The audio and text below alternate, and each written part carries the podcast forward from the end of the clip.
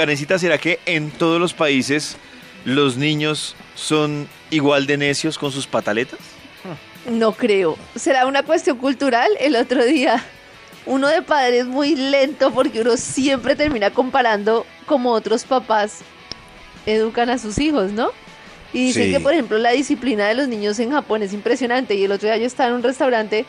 Yo cuando salgo con Simona normalmente ella se queda un tiempito en la silla, pero no se queda todo el No, tiempo eso ahí eternamente. Y esta familia era una pareja que seguía su cena como si nada. El niño estaba sentado en una silla, comía solo, totalmente solo, así, juicioso, callado todo el tiempo. Tenía cuatro Terminó meses. de cenar, sí, sí, sí, sí, más o Qué menos. triste. Terminó de cenar y, Y él seguía ahí terminó de cenar y él pagó la cena. Sí, sí, sí, los papás así, pero hagan de cuenta como si estuvieran solos. Estaban más los papás que el niño. Súper tranquilo. Era impresionante. Llegaron ¿Y tú no preguntaste, Karencita, cuál era la clave? No, no pregunté. Pero Muy mal. resulta que la revista Semana ha publicado un artículo hablando de al, mejor dicho, quiero preguntar si Toño va a regañar a Lorenzo, ¿qué tono usa? Por ejemplo, Gordo, está haciendo una pataleta por cambiarse el pañal. ¿Cómo le dices tú? Pero una pataleta así tremenda. ¿Cuál Le es el tono? Lorenzo, me haces el favor, ya no más. Claro que el Ese otro es. día le metí un grito porque me metió un golpe en las pelotas que ustedes no se Ah. Uy, alcanzan de a imaginar. verdad. Ay, ay, ay. ¿Y Yo- le quedó energía para gritar? Le grité, ¡Lorenzo! Ah, normal. No, no, eh. Lorenzo, sí. Uy, no, le Lorenzo, me- me- casi me deja en el piso. Pero sí, por lo general, ya cuando uno está así fuera de control. Lorenzo, por favor. Por Maxito, ¿cuál es tu tono? No sé, eh, pero sí muy serio, muy serio. Ya- Sí. Bueno, bueno, vamos a hacer las tareas pues. ¿Qué pasa? No, pero ese tono, ese tono de Toño y de Max, pasa, pues? ¡qué miedo! Supongamos que se llamara Stevenson, un niño de David. Pero sí le da ¿Cómo miedo. sería el tono, Sí. David? Yo sí le digo, ¡se queda quieto! ¡Eh! Bueno. ¡Eh! Macarena. él, es- él es muy nuestro, ¿no? Que- ¡Ah, bro! ¡Eh! ¡Eh!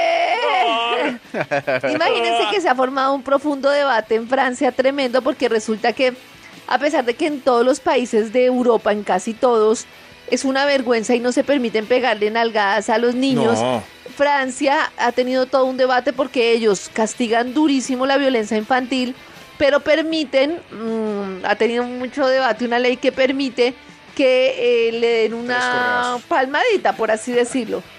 Y entonces resulta que una francesa que escribió un libro, una estadounidense que se fue a vivir a Francia, se empezó a dar cuenta que ella cuando estaba en Estados Unidos, el niño tocaba pararlo de la mesa, tocaba lidiar con él, todo, No. y que era muy normal. Pero se dio cuenta que en Francia, cuando la niña tenía ese comportamiento, todo el mundo la miraba, si regaba algo en el suelo, o si ella no podía comer tranquila, Ay, claro, pues porque todo por el ejemplo la aquí, miraba. si riega algo el niño, miran es a los papás, no la niña o al niño. No, no, no, pero digo yo, uno ve un niño medio necio y medio, medio y es normal. Pero ella dice, en Francia no era normal, todos los niños los veía sentados comiendo y de todo menos el de ella. Muy bien. Y entonces todo eso quedó registrado en un libro que se llama Bringing Up Bebé, una investigación que ella hizo pues para ver por qué eran des- de- diferentes los niños en Francia. Y entonces resulta que en Francia hay un- unas cosas como muy claves y es que los niños duermen solos, eh, pasan la noche después de nacidos ya derecho, mientras que ella dice que los de su país duran seis meses. Eh, los niños franceses no, no tienen rabietas en público, dicen bonjour y merci, ah, muy educados porque hablan francés. Eh, son pacientes, obedientes y comen comida de adultos, jamás se les da menú infantil. Y los llevan a restaurantes de adultos en los que saben comportarse. Y entonces resulta que dijo, dijo que lo más importante es que a los niños franceses, en primer lugar, no se les da cantaleta, sino que se les habla con seguridad y firmeza. Eso, seguridad y firmeza. Eso. Sí. Exacto. Dice que mientras en Estados Unidos se les dan explicaciones a los niños, se negocia o se la, usa la fórmula de la cantaleta, en Francia la seguridad, la autoridad se ejerce de manera efectiva, con mucha calma, pero efectiva, o sea, dando a entender que esto no es un negocio. Yo soy Pero- quien pongo las normas. Ah, me parece muy bien. Pero no se verá que reaccionan los niños así, es porque eh, al final le tendrán miedo a sus papás y no respeto. Pues Pero quién no sabe, sé. no. Puede Pero que sean funciona. niños respetuosos también. Sí, como ven el claro. ambiente respetuoso también ellos se comportan. Claro, dicen que por ejemplo los respetuosos. franceses no salen corriendo a la cuna del bebé cada vez que llora para que aprenda a calmarse y eso es como típico en Francia. Y eso hace que los niños pues duerman ciclos de más horas, pero que es que lo principal en la cultura francesa es que a diferencia de Estados Unidos o de los países latinos, el niño que llega no es el rey de la casa, sino que los papás quieren mantener su calidad de vida.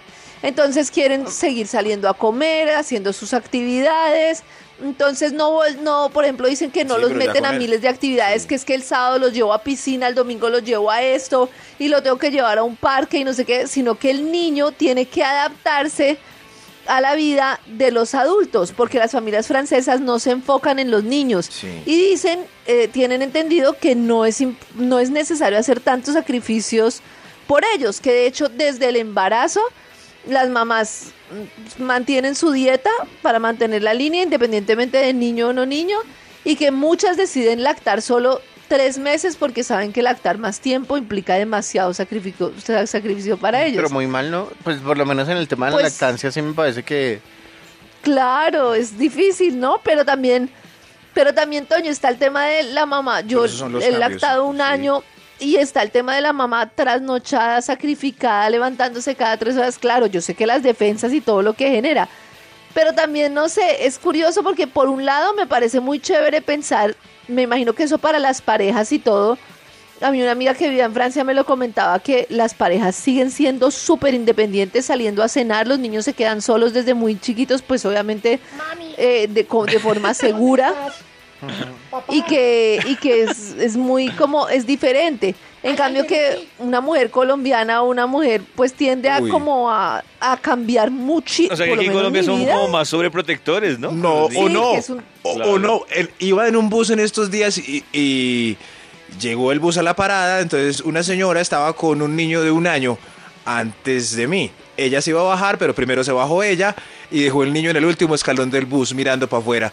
Y le dijo: Te voy a dejar ahí, chao, me voy. Y se fue. ¿De se fue. ¿Por qué Se le- fue por qué? Y volvió. O sea, se fue como wick. Y el niño quedó ahí mirando la puerta del bus, como, eh, eh, eh, eh, y volvió. ¡Ay, qué "Mentiras, susto! Vámonos. Y yo, uy, pero ¿qué es eso? ¿Qué es eso? No, no, no, ¿Qué es no, no. eso? Tomás Max. Ah, no, claro, yo, pero ¿por qué le hacer pero- eso al niño? No. Por un lado me parece chévere el tema de la independencia, pero por otro lado ya entiendo por qué algunos franceses son tan amarguetas Uy, son panderetas. muy bravos. Porque son súper bravos, entonces también... Pero usted Pues que tiene que ver lo uno con lo otro? Yo sí, yo sí Claro, creo. No criar niños aburridos. corridos. Eso sí. No criar Sí, niños eso. aburridos, porque uno en todo caso Aburridos. pues disfrutar con ellos, revolcarse, bueno, no sé, Claro. es difícil, exacto. No O sea, como mantener la imagínense línea. un restaurante así con música clásica, el niño envolviendo su espagueti así, todo bonjour, merci. No, pues no sé. Sí, a mí no me segura. gustaría. El equilibrio. No, pero sí, sí, Toño, sí. si hay que decir el equilibrio, si hay que decir que a nosotros se nos va la mano y uno termina haciendo todo Alcahueta. en función del niño. Todo en función del niño. Entonces uno dice, por ejemplo, esta señora que yo les digo, ella se viaja de ocho días con el esposo, eh, por lo menos cada dos meses, y, ¿Y deja al niño niños solo, porque- solo con plata para el domicilio? no, no con plata, pero sí mamita. donde los abuelos o algo, porque para ella es fundamental el tema de, de su pareja, de viajar y de todo. De no, de no afectar su vida, ¿no? Sí, sí, sí. Claro. Pero, bueno, Claro, por ejemplo, lo que, el dice, debate. lo que decían ustedes hace un tiempo que decían, uy, no, por ahí cuando el niño tenga 10 años podemos volver a cine. Me parece que cuando la gente interrumpe pues así su cine- vida, no, este nada. Pues no. Davidcito tiene razón. No. Davidcito tiene razón. Los No, invito a voy que, a los invito a que dejen sus hijos con dejen sus hijos con los abuelitos A y mí lo que me algo choca, Listo. a mí lo que me choca es no poder evitar el tono de cantaleta cuando un niño se porta mal. Yo no quiero tono de cantaleta, el tono de cantaleta no sirve para nada. ¿Cómo es? ¿Cómo es el tono de El tono de cantaleta? cantaleta es, Simona, por favor, déjate cambiar. No, qué tono tan, eso no sirve para nada. Mire que hay un montón de niños con ganas de que los cambien en el mundo y usted nada que se deja.